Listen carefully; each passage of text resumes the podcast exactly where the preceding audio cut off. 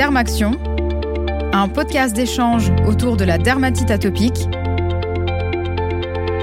réalisé par Fréquence Médicale et Pourquoi Docteur, avec le soutien institutionnel de Sanofi.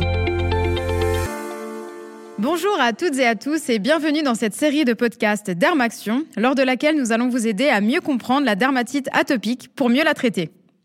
Pour l'épisode d'aujourd'hui, nous allons nous intéresser au parcours de soins des patients souffrant de dermatite atopique. Et pour en parler, nous recevons le docteur Philippine Lucas, dermatologue à Pau. Bonjour docteur Lucas. Bonjour. Et je suis également avec Angélique Play, patiente souffrant de dermatite atopique. Bonjour Angélique. Bonjour. Angélique, depuis quand est-ce que vous souffrez de dermatite atopique? Depuis ma naissance. C'est héréditaire au niveau de ma famille. C'est de mère en fille qu'on se le transmet. Et vous avez quel âge aujourd'hui? Je vais avoir 35 ans.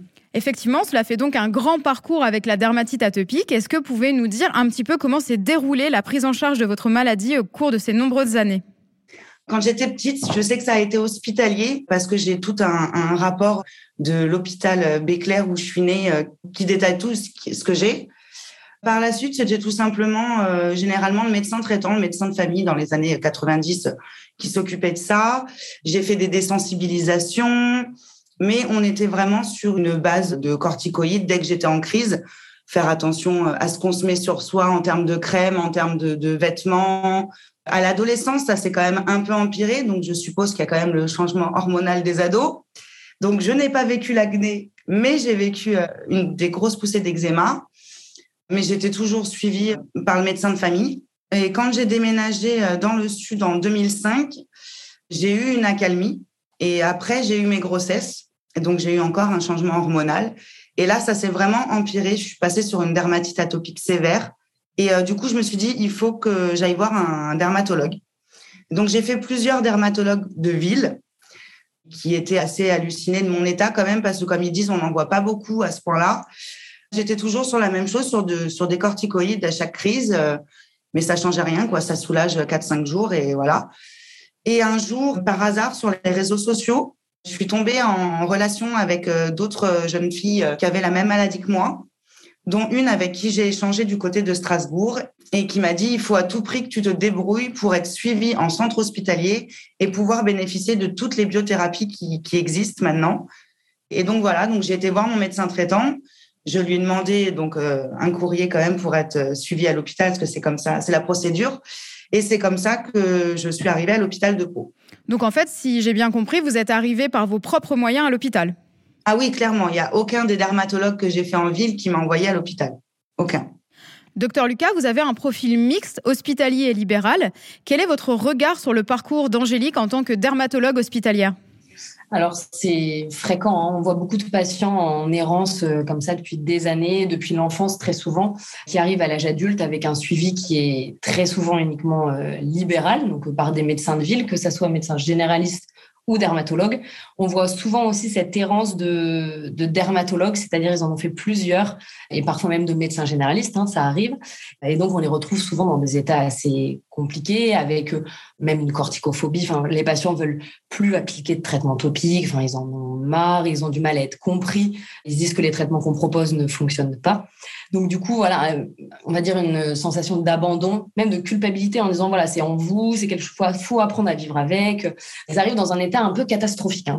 Enfin, Angélique euh, est arrivée avec plein d'espoir à l'hôpital et du coup, on a pu répondre à ses attentes. Et c'est vrai que le fait d'être à l'hôpital, en tous les cas, on a ces possibilités de traitement et donc on a pu lui proposer assez vite des traitements systémiques, donc à prendre euh, par la bouche ou par injection, assez rapidement ce qui était nécessaire. Mais c'est vrai qu'il y a voilà toute cette errance fréquente et surtout enfin voilà pour les patients qui souffrent à l'âge adulte c'est c'est typique. Si je peux insister, c'est la phrase que le docteur a dite faut apprendre à vivre avec.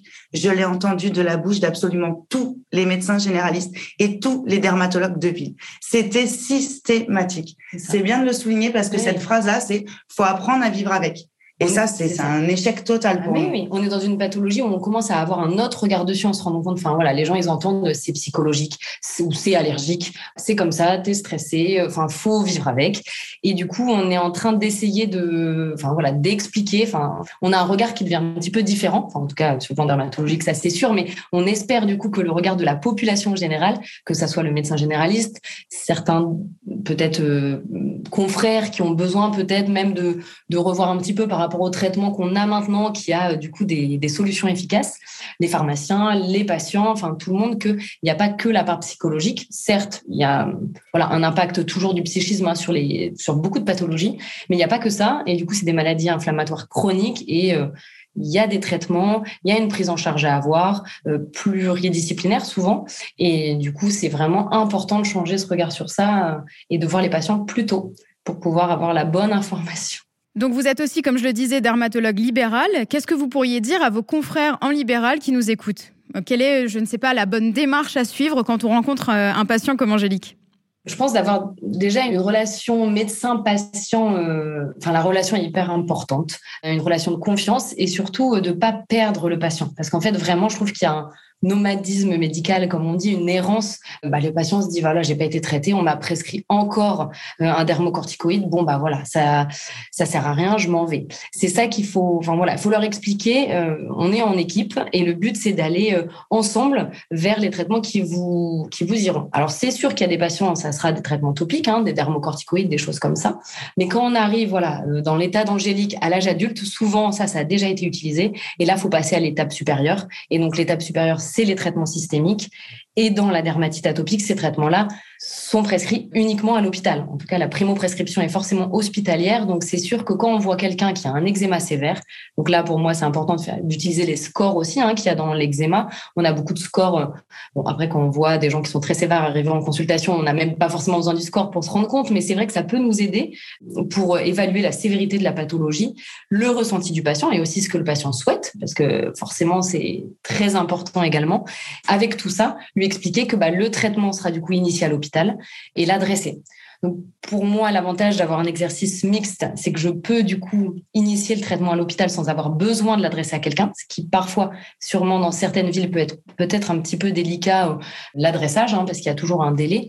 Mais c'est vrai qu'il faut avoir une relation du coup euh, libérale hospitalière, enfin ville-hôpital en tout cas, euh, qui est extrêmement importante pour pouvoir avoir un accès, du moins pour voir un dermatologue hospitalier qui peut initier le traitement.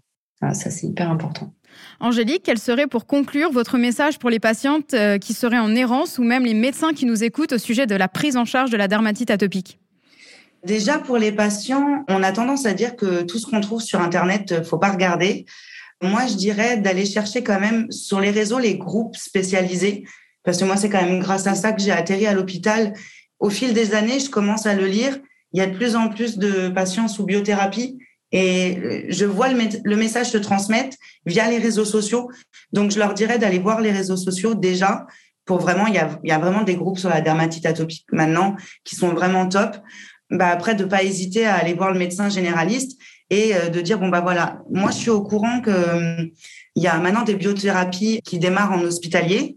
Euh, J'aurais besoin euh, d'un courrier pour pouvoir être suivi en, en, centre hospitalier et de voilà de se lancer vraiment et, et d'aller tester ces, ces nouveaux traitements qui sont franchement miraculeux.